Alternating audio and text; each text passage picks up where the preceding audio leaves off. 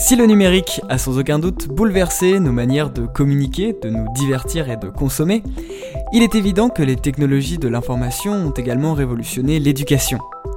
Comment l'extension d'Internet, le développement de la robotique ou encore l'essor des téléphones portables ont impacté l'apprentissage Pour le savoir, je me suis rendu à l'espace Mendes France de Poitiers pour assister à l'exposition Apprendre à l'ère du numérique.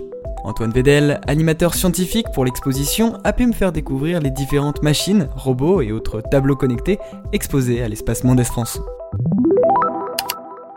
Donc on est dans la première salle et euh, nous sommes un peu entourés de, vieilles machines. Est-ce que tu peux me dire ce qu'on trouve comme, euh, comme machine ici? Ouais, alors euh, là on commence à voir les, les premières machines qu'on utilisait déjà au tout début. Alors il faut savoir quand même que l'arrivée par exemple de la télévision dans les foyers français, c'est les années 60. Après, en 1970, là, on commence à avoir euh, du matériel informatique dans les, euh, dans les foyers français, mais aussi euh, pour la pédagogie à l'école. Voilà.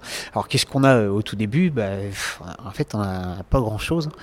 On a, on a des magnétoscopes, on a des, des lecteurs diapositives, on a des magnétophones, des choses comme ça et on va combiner un petit peu les deux. C'est-à-dire qu'on pourrait avoir une conférence enregistrée sur une cassette audio et, euh, puis on pourrait passer des images avec un lecteur diapositive. Est-ce que le, Minitel euh, Conception Française a joué son petit, euh, sa petite carte au moment de l'apprentissage, des débuts de l'apprentissage avec le numérique? Ouais, bien sûr. Oui. Alors il y a une période où euh, les élèves euh, ils s'inscrivaient au bac sur le Minitel. C'était déjà une volonté euh, pour qu'ils puissent utiliser le, clavier. Donc ouais, forcément, ce genre de choses, ça, ça, a joué son rôle. Là, on est dans les années 80-90. On est déjà un petit peu, un petit peu plus loin. Ouais. En gros, on voit euh, l'évolution en fait de, ce qui se passe. On a le matériel sous les yeux. On voit que ah tiens, commence à y avoir des, euh, claviers euh, sur lesquels on peut commencer à taper des touches, des textes, des choses comme ça. On voit apparaître des imprimantes, des choses comme ça. Et puis dans cette salle-là, on termine par les TIS, c'est technologies de l'information et de la communication pour l'enseignement et on montre euh, un tableau euh, interactif première génération. Alors vous allez voir l'usage c'est pas hyper pratique, euh, mais on peut voir en fait avec quoi on a commencé et puis et puis ce sur quoi on arrive aujourd'hui. Nous arrivons maintenant dans la deuxième salle de l'exposition. Ici, l'espace Mendes France met à disposition du public toutes sortes de dispositifs numériques pédagogiques.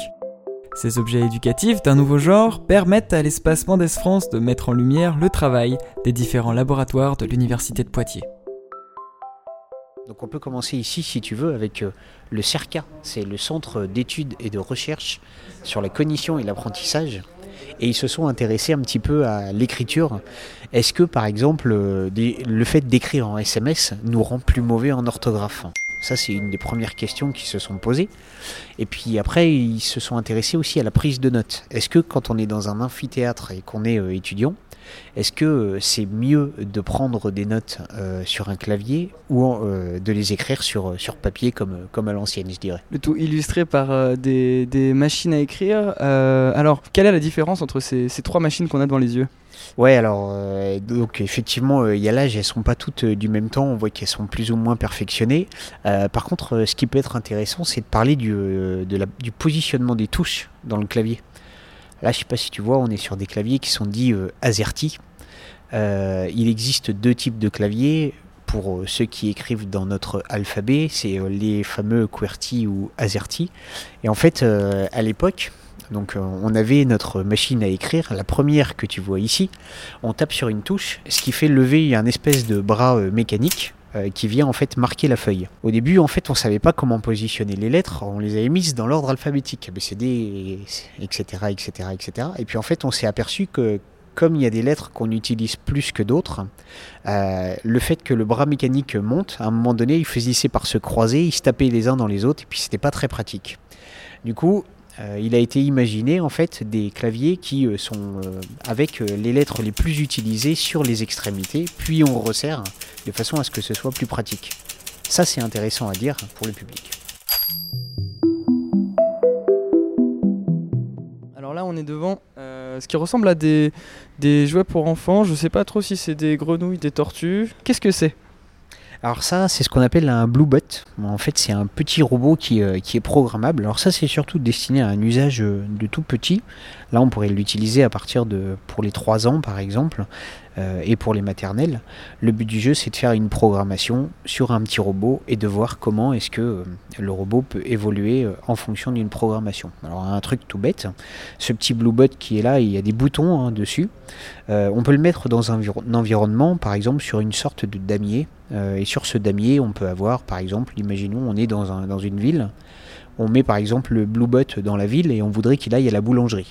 Donc en fait, il faut qu'il se déplace de certaines cases, par exemple trois cases devant, trois cases sur la droite, deux cases devant et une case sur la gauche. Ça, ce serait le chemin pour se rendre à la boulangerie. Donc ce qu'on va demander à l'enfant, c'est OK, tu vas programmer le Bluebot de façon à ce qu'il puisse se rendre à la boulangerie et que le Bluebot puisse faire ses courses, entre guillemets. On va en fait taper sur les touches du Bluebot, et eh bien j'avance trois fois, je tourne deux fois à droite et j'avance une fois, et le Bluebot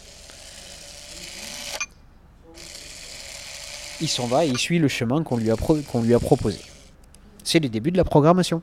Euh, là, je vois un stand euh, réalité augmentée. Est-ce que tu pourrais, tu pourrais m'en parler un petit peu? Parce que la réalité augmentée, j'ai l'impression que c'est quelque chose que tout le monde voit ce que c'est et que personne voit ce que c'est. Ok, d'accord. Bon, bah alors on va essayer de poser les bases. Euh, réalité augmentée, ça va être enrichir une image de base. Donc on va prendre un dispositif comme par exemple une caméra. Cette caméra va fixer une image ou un objet. Et lorsque la caméra sera fixée sur l'image ou l'objet, elle va enrichir l'image de numérique et l'agrémenter de façon à ce qu'on puisse avoir apprendre des choses par exemple. Ce qu'on a ici c'est une soundbox, comprenez c'est de l'anglais, hein, un bac à sable.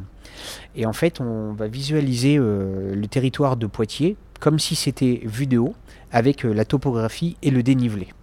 Donc en gros, sur ce bac à sable, on peut venir en fait creuser, faire des petits îlots, des choses comme ça. Et le fait d'être en réalité augmentée, on va appliquer une couleur à une certaine topographie.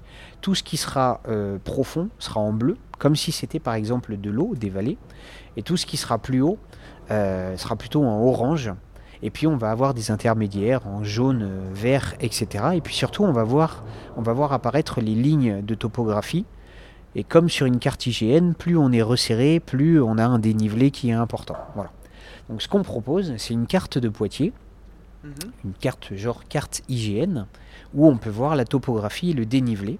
Et on va demander aux visiteurs de venir en fait creuser dans le bac à sable le dénivelé en fonction de la carte. Alors, dans le même genre, euh, il y a euh, de la réalité virtuelle, et à ne pas confondre du coup avec la réalité augmentée.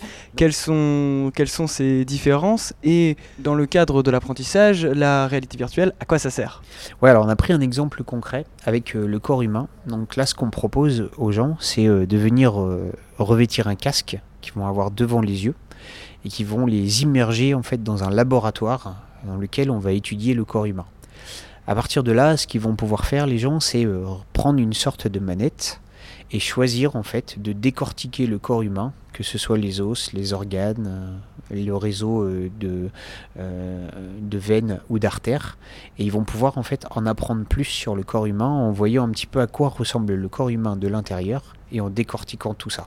On peut tout faire, on peut prendre le squelette par exemple, avoir le squelette, tourner autour du squelette comme si on y était, et puis avec la manette, prendre par exemple le bras, euh, le sortir, le regarder sous toutes ses coutures et voir comment c'est fait. C'est vraiment bien fait. On peut tout imaginer en fait avec la réalité virtuelle, comme dans un, cours de physique, visiter l'espace, un cours de biologie, le corps humain. On peut tout est tout est possible finalement. Ouais, carrément. J'aime bien prendre cet exemple parce qu'en bas on a une exposition sur euh, la grande pyramide de Khéops et il y a des gens donc qui ont modélisé l'intérieur de la pyramide de Khéops avec un casque de réalité augmentée. Euh, virtuelle. Et eh ben voilà, lapsus. Euh, et du coup, on pourrait, on pourrait visiter la pyramide de Khéops sans y être. C'est ainsi que s'achève cette visite sonore.